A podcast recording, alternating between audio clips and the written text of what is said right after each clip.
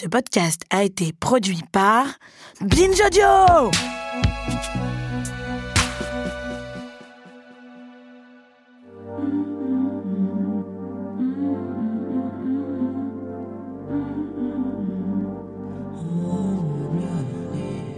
Mes très chers amis, bienvenue dans notre petit rendez-vous du mardi. Vous le savez, vous avez rendez-vous tous les mardis pour un petit tête-à-tête avec l'un ou l'une de nos chroniqueuristes. Chaque semaine, il et elle font une proposition pour décrire la société dont on rêve. Cette semaine, vous avez rendez-vous avec Costanza Spina. Costanza, c'est notre spécialiste des mouvements queer, membre premium du grand méchant lobby LGBT. Cette semaine, elle nous propose de supprimer la mention de genre sur les papiers d'identité.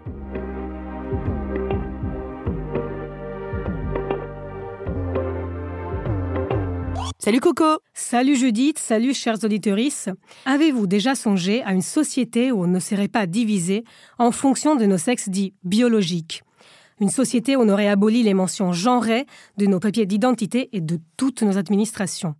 Imaginez un monde où personne ne vous demanderait si vous êtes madame ou monsieur, et il ne faudrait plus choisir entre deux sexes au début de chaque formulaire administratif. Vous serez juste un prénom, de naissance ou choisi par vous-même, sans que l'État se charge à votre place de choisir de votre genre. Un monde où la CAF, la Sécu, l'école, le travail, les impôts, le supermarché du coin avec sa carte de fidélité s'en fiche de savoir si on fait pipi chez les hommes, les femmes ou les licornes.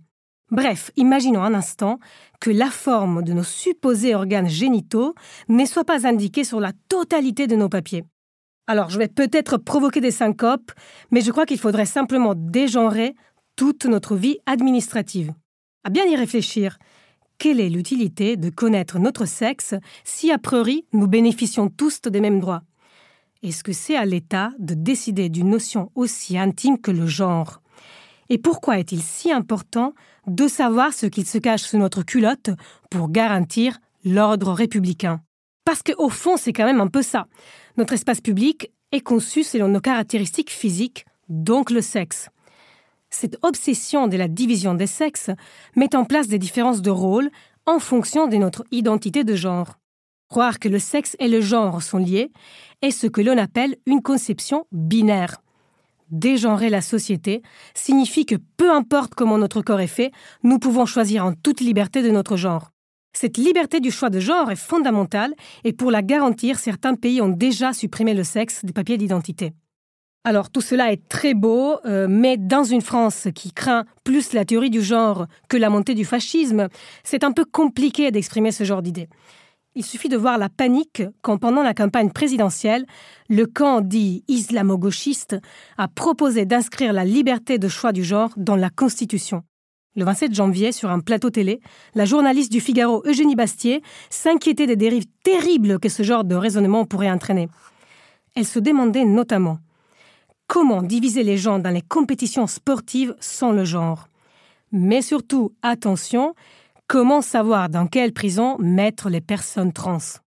Sauf si votre slogan pour 2022, c'est plus de foot, plus de prison, je crois que la France n'a pas sérieusement à craindre l'abolition du genre de ses administrations. En revanche, ce que je trouve plutôt flippant, c'est que la transidentité soit spontanément reliée à la prison. La suppression du genre sur la carte d'identité a déjà été appliquée dans certains pays voisins, comme les Pays-Bas et très récemment la Belgique. Me direz-vous, et si au lieu de supprimer le sexe, on se contentait d'en reconnaître un troisième, dit neutre.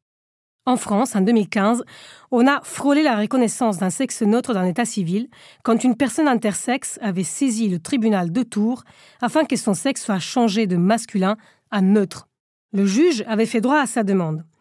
Néanmoins, il avait précisé que, je cite, la rareté de la situation ne remet pas en cause la notion ancestrale de binarité des sexes ne s'agissant aucunement dans l'esprit du juge de voir reconnaître l'existence d'un quelconque troisième sexe.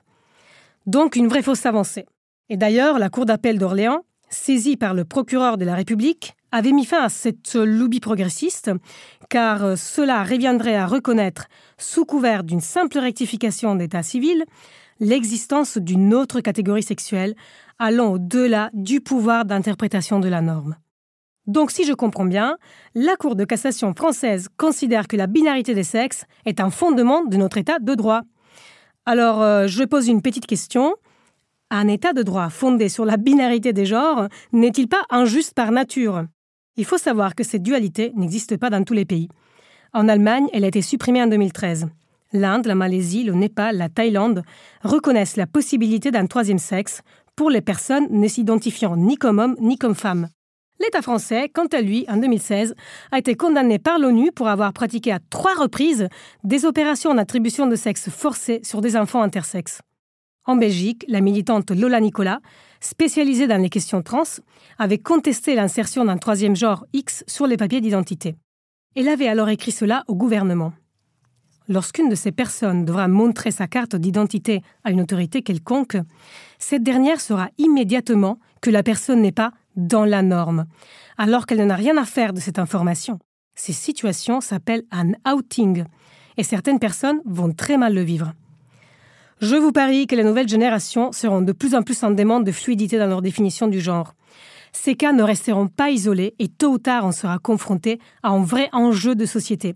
Et non pas parce que le wokisme ou l'islamo-gauchisme menace la survie de la France, ni parce que le pronom Yel aurait bousculé l'ordre de notre dictionnaire. Et d'ailleurs, petite pensée émue à Jean-Michel Blanquer, qui, à cause de la théorie du genre et du stress inouï que cela lui a provoqué, a dû partir en désintox à Ibiza. La démocratie n'est pas un concept figé. Une démocratie saine évolue. Et que cela plaise ou pas, les Français et les Françaises sont aussi des non-binaires, des personnes à genre, des intersexes, des trans, des gouines, des PD, des bi, qui aiment et qui respectent la République. Alors pourquoi ne pas tout simplement en finir avec les divisions genrées sur nos papiers. Et pour celles et ceux qui s'inquiètent de comment pratiquer le sport sans diviser par sexe les équipes, j'ai une proposition choc. Et si on demandait simplement dans quelle équipe voudrait-on jouer? Merci Coco, et moi je suis bien d'accord avec toi ma chère, ne soyons ni madame ni monsieur, soyons tout simplement. Nous, mes chers amis, on se retrouve ce vendredi pour un nouveau débat. Et d'ici là, n'hésitez pas à aller nous réécouter et à aller faire pipi chez les licornes. À vendredi.